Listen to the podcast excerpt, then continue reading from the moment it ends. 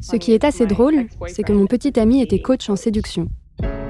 Je pense que la langue influence la manière dont on aborde la rencontre et les relations. Je pense que la plus grosse différence culturelle quand on sort avec une Européenne, c'est qu'elle ne dit jamais je t'aime.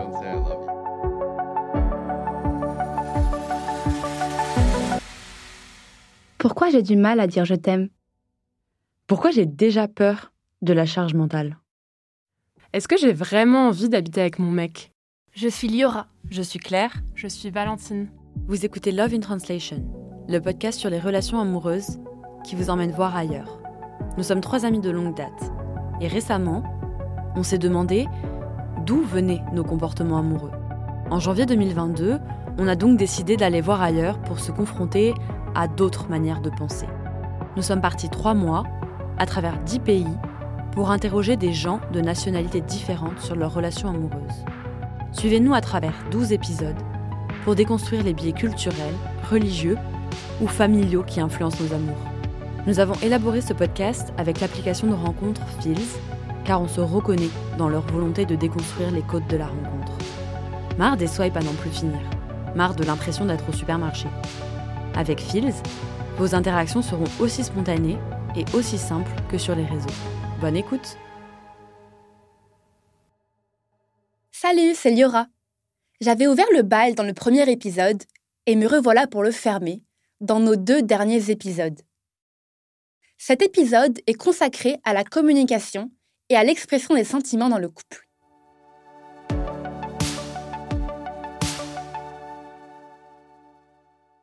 Je pense que le mot qui est le plus ressorti dans toutes nos interviews quand on demandait le secret d'un couple qui marche, c'est communication. À tel point que c'est vite devenu une blague entre nous car tous les témoignages contenaient une variante du la communication, c'est clé dans un couple. Et c'est vrai que la communication se joue dès les premiers instants de la vie de couple. C'est le tout premier lien qui se crée entre deux personnes. Qu'elle soit verbale ou non verbale, elle est très révélatrice du fonctionnement d'un couple. Et la communication, ça peut sembler assez bateau. Mais c'est vrai qu'on mesure parfois mal les effets ultra destructeurs qu'une mauvaise communication peut avoir sur une relation. Ne pas parler de ses problèmes, c'est ouvrir la porte à tout un tas de réactions en chaîne, allant de la frustration au quiproquo. Et rien de mieux que de désamorcer la bombe avant qu'elle n'explose. Alors, non seulement il faut pouvoir être capable de parler de quasi tout ce qui ne fonctionne pas, mais il faut aussi savoir communiquer de la bonne manière, sans brusquer l'autre, pour engager une discussion constructive. Alors à quand des cours de communication au lycée Julia et Zach, ce jeune couple de Suédois qui se dévorait du regard, que Valentine vous a présenté dans le dernier épisode, nous ont livré leur analyse à ce sujet. Je vous laisse les écouter. C'est assez typique des Suédois. Quand il y a un problème, la réaction normale, c'est de ne pas en parler, car ce serait admettre qu'il y a un conflit. Et le conflit, ça fait peur, car tu sais pas comment l'autre personne va réagir, et ça aussi, ça fait peur. Mais je pense que c'est un vrai problème dans les relations quand tu parles pas de ces petites choses, de ces petits problèmes. Tu peux très bien ressentir des choses difficiles ou contradictoires, ou être très différent de l'autre, ou juste avoir quelques problèmes. Si t'en parles immédiatement, alors ça va. Vous formez une équipe et si vous reconnaissez tous les deux qu'il y a un problème, vous pourrez le résoudre ensemble, plutôt que de le laisser grossir et devenir toxique. Selon eux, les Suédois ont souvent du mal à aborder certains sujets qui fâchent et ont tendance à vouloir éviter le conflit à tout prix, ce qui leur fait prendre une importance disproportionnée. Mais ce qui m'a aussi marqué dans ce témoignage, c'est quand ils parlent du style de communication des Suédois comme si la culture régissait la manière dont on parle. Là encore, c'est une réalité qui m'a sauté aux yeux au fil des interviews, mais dont j'avais pas vraiment mesuré l'importance avant. C'est vrai qu'au sein de mon groupe d'amis, par exemple, on a tous des manières assez différentes de communiquer, de gérer nos relations, notre rapport au conflit ou l'expression de nos sentiments. Moi, par exemple, je suis pas du genre à dire je t'aime facilement à mes proches. J'ai un peu une sorte de pudeur mal placée. Et c'est loin d'être le cas de tout le monde. Pour autant, on a un peu des manières de communiquer, un certain niveau de froideur ou de chaleur qui varie d'une culture à l'autre. Par exemple, moi, ma famille est d'origine marocaine. Et c'est une culture très chaleureuse. Ma mère me répète à peu près dix fois par jour qu'elle m'aime. Ce qui n'est pas pour autant dire qu'elle m'aime plus que notre mère, mais c'est sa façon à elle de le communiquer. À côté de ça, elle est aussi toujours ouverte pour parler de nos problèmes. Et je me rends compte que c'est une chance. car j'ai été élevée dans un environnement sans tabou où parler de sa santé mentale était fortement encouragé. Et c'est loin d'être le cas dans toutes les familles, dans toutes les cultures.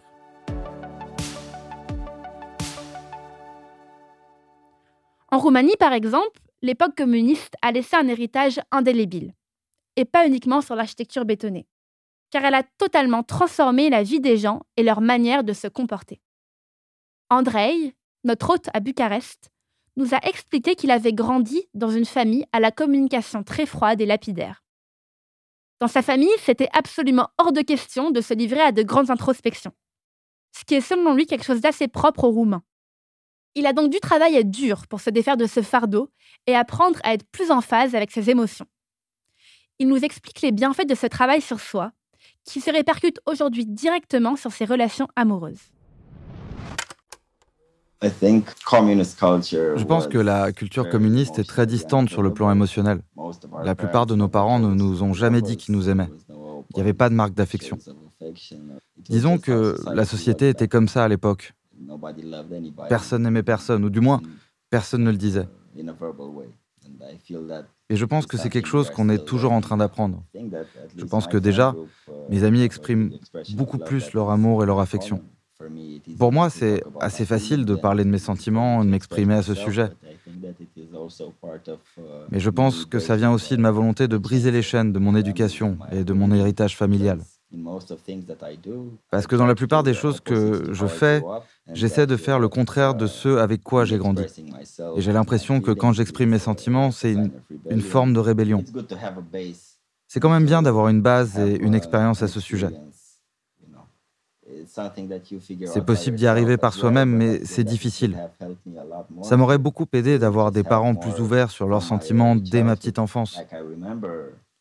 Je me souviens qu'à l'âge de 18 ans, j'avais quelques problèmes avec ma petite amie de l'époque et j'ai demandé conseil à mon père. Mais il a été si froid. J'ai trouvé sa réponse très peu pertinente, ça m'a vraiment servi à rien.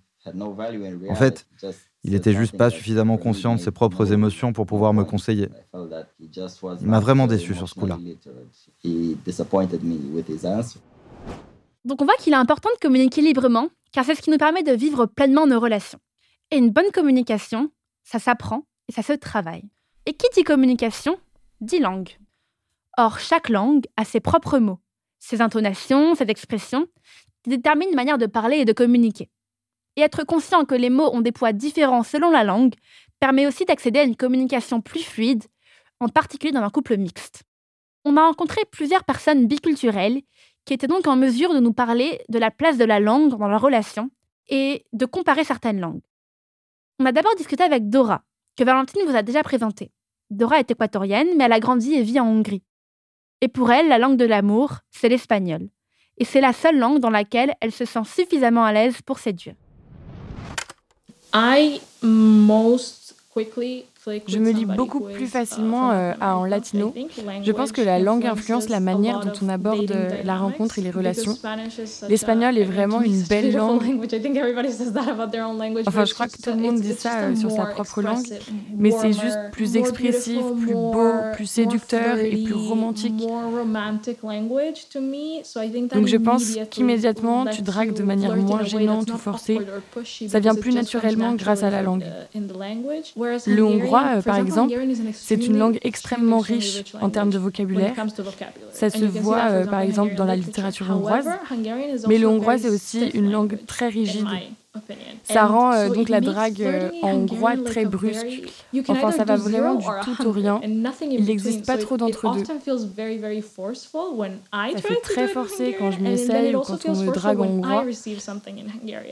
Donc euh, déjà pour moi, c'est assez difficile de dater en hongrois car euh, je suis très rapidement gênée et mal à l'aise. J'ai pas ce problème en uh, espagnol. Si j'ai bien compris, ce serait plus facile pour Dora de séduire en espagnol qu'en hongrois. On vous l'accorde, l'espagnol c'est un peu plus mélodieux. Mais on a aussi rencontré David, un chanteur originaire du Nicaragua qui vit à Stockholm depuis l'adolescence. Et lui aussi préfère exprimer ses sentiments en espagnol, qu'il considère beaucoup plus charnel et romantique que le suédois.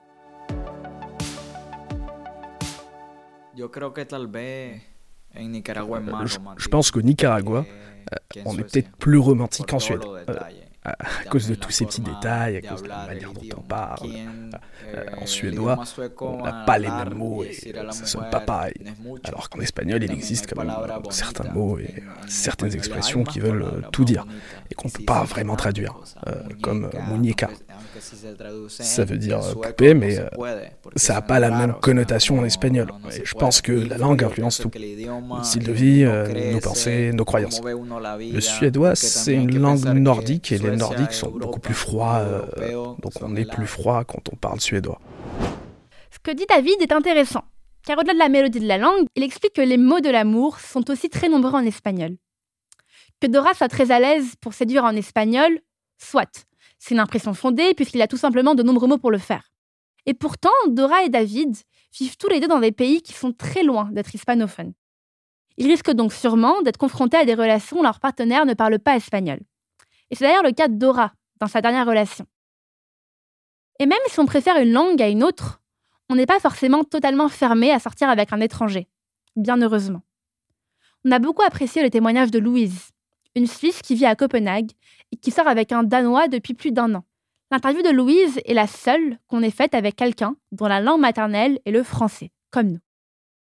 On n'a eu aucun mal à faire nos interviews en anglais, et on ne peut pas dire que la langue a été un obstacle pendant nos voyages. Pour autant, on a tout de suite eu l'impression de se comprendre à un autre niveau avec Louise, de jouer un peu sur un même terrain.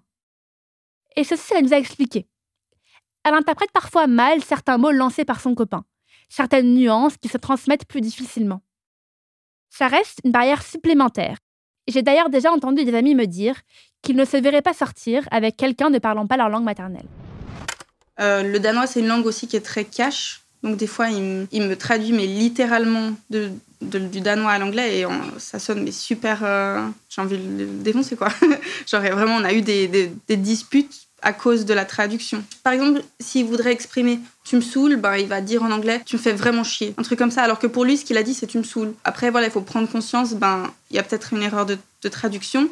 Et du coup, des fois, on se pose et on se dit attends, c'est quoi que tu as voulu dire exactement? Qu'est-ce que ta langue, elle exprime à travers ça? Parce que moi, dans ma langue, ça veut dire ça. Mais en définitive, quand on entend le témoignage de Louise, on sent que ça peut aussi être bénéfique. Car si la communication semble moins aisée quand on ne parle pas la même langue maternelle, ça a le mérite de nous forcer à prendre du recul et à mieux expliciter nos sentiments sans tout faire reposer sur des sous-entendus parfois source de quiproquos. Mais au-delà d'être un outil de compréhension, la langue et les mots façonnent nos pensées et notre rapport à l'autre. Et les mots de l'amour en disent particulièrement long sur la conception qu'on en a et la place qu'on lui accorde. Aux États-Unis, par exemple, Cory nous a expliqué qu'on dit I love you très fréquemment. C'est une formule du quotidien, presque une forme de ponctuation. Ça l'a particulièrement frappé lorsqu'il sortait avec une Allemande. Je pense que la plus grosse différence culturelle quand on sort avec une Européenne, c'est qu'elle ne dit jamais je t'aime. Ça me laisse vraiment perplexe. Parce que nous, les Américains, on dit tout le temps je t'aime. Et on le dit aussi sûrement plus tôt que les Européens. Mais si tu pars au travail ou si tu pars te promener et que tu quittes la maison, tu dis toujours passe une bonne journée, je t'aime. En Europe, je l'ai remarqué dans tous les pays nordiques. Et en Allemagne, le je t'aime, c'est toute une histoire. On le dit uniquement dans les moments très intimes ou spéciaux pour que ça ait plus de valeur. Et j'imagine que c'est pareil en France, ce que je respecte complètement. Mais pour moi, avec ma culture américaine, c'est très difficile de quitter la maison sans dire je t'aime. C'est presque un tic. Et ça a toujours été un sujet de dispute avec mon ex-allemande, car elle me demandait toujours si je le pensais vraiment, à force de le dire tout le temps. Mais pour ma défense, je le pensais vraiment. Parce que, écoute, si je te revois jamais, si je me fais renverser par un bus, tu peux vraiment penser que les derniers mots soient et tu peux arroser les plantes aujourd'hui, s'il te plaît? Non, ça va être je t'aime. C'est le côté romantique des Américains, je pense.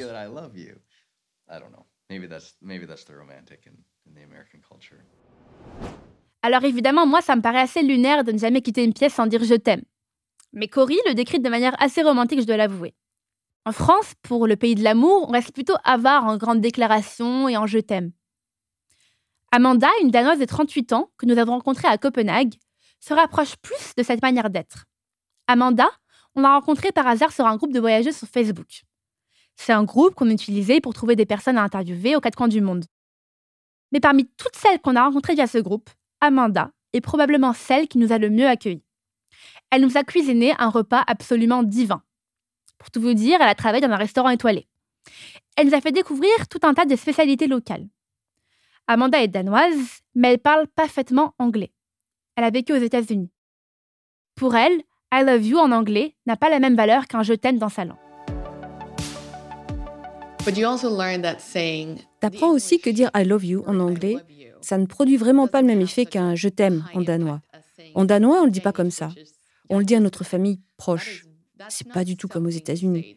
Où dès que tu quittes un endroit, tu cries Love you, bye. On fait pas ça au Danemark. J'ai quelques amis qui en ont fait presque une cérémonie lorsqu'elles m'ont dit Je t'aime en danois pour la première fois.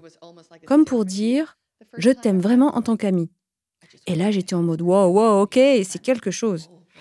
Et donc, euh, mon ex-anglais avait fait l'effort d'apprendre à dire Je t'aime en danois pour me le dire pour la première fois, parce qu'il savait que ça me ferait beaucoup plus d'effet. Et c'est vrai que ça m'a fait plaisir.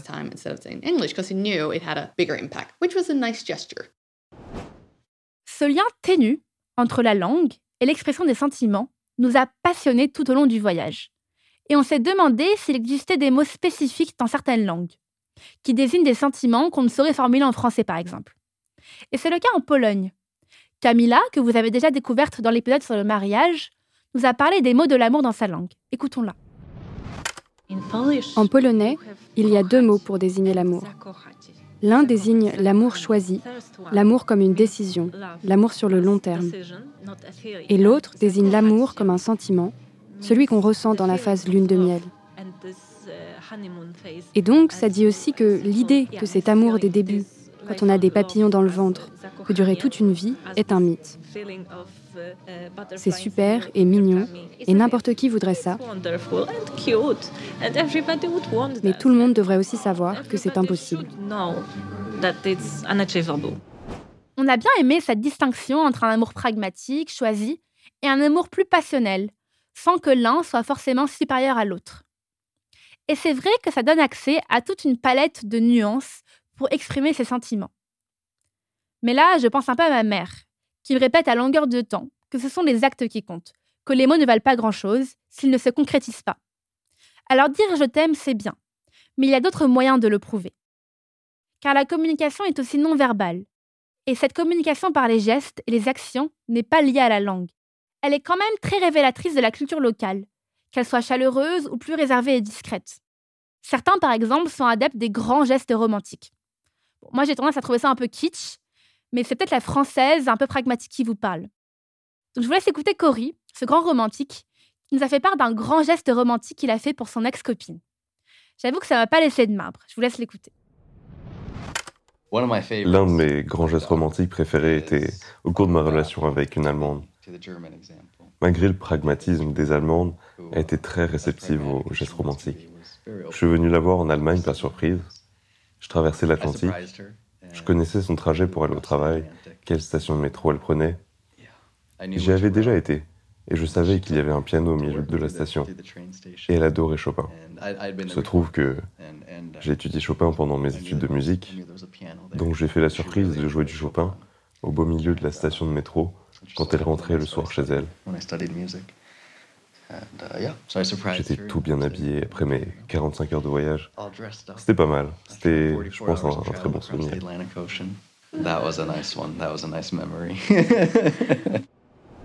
Alors vous imaginez en quel état étaient les grandes amoureuses Valentine et Claire en écoutant cette histoire.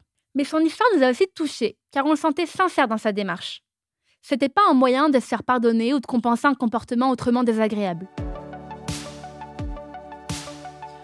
Mais j'avoue que moi, je suis quand même plus adepte des petits gestes du quotidien. Ceux qui sont moins grandiloquents, mais paraissent peut-être plus naturels et spontanés. Ceux qui viennent naturellement de manière non préméditée. Anton, notre hôte à Copenhague, est un peu du même avis. Il montre son amour en facilitant la vie de sa compagne au quotidien. Ma manière d'être euh, romantique ou de montrer mon amour, c'est de l'aider pour euh, les petites choses du, quotidien, de rendre sa vie plus facile. Par exemple, quand on voyage, je pense que c'est le, moment où elle me trouve le, plus romantique.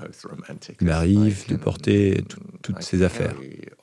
Quand on est en randonnée, et qu'elle commence à fatiguer, je vide peu à peu son sac dans le mien jusqu'à ce qu'elle ne porte qu'un sac vide. Je me rends compte, bien sûr, que c'est c'est pas ce qu'on entend traditionnellement par romance, mais pour moi, c'est une vraie forme de romance dans notre relation. J'aime cette idée qu'il existe toute une palette de nuances et de moyens de communiquer dans un couple. Mais ça signifie aussi qu'il faut y travailler et qu'il n'est pas toujours aisé d'apprendre à communiquer avec son ou ses partenaires. Mais moi, cette complexité, je la trouve plutôt exaltante. Dans le prochain épisode, on explorera d'autres aspects de la vie à deux et du quotidien du couple. À très vite.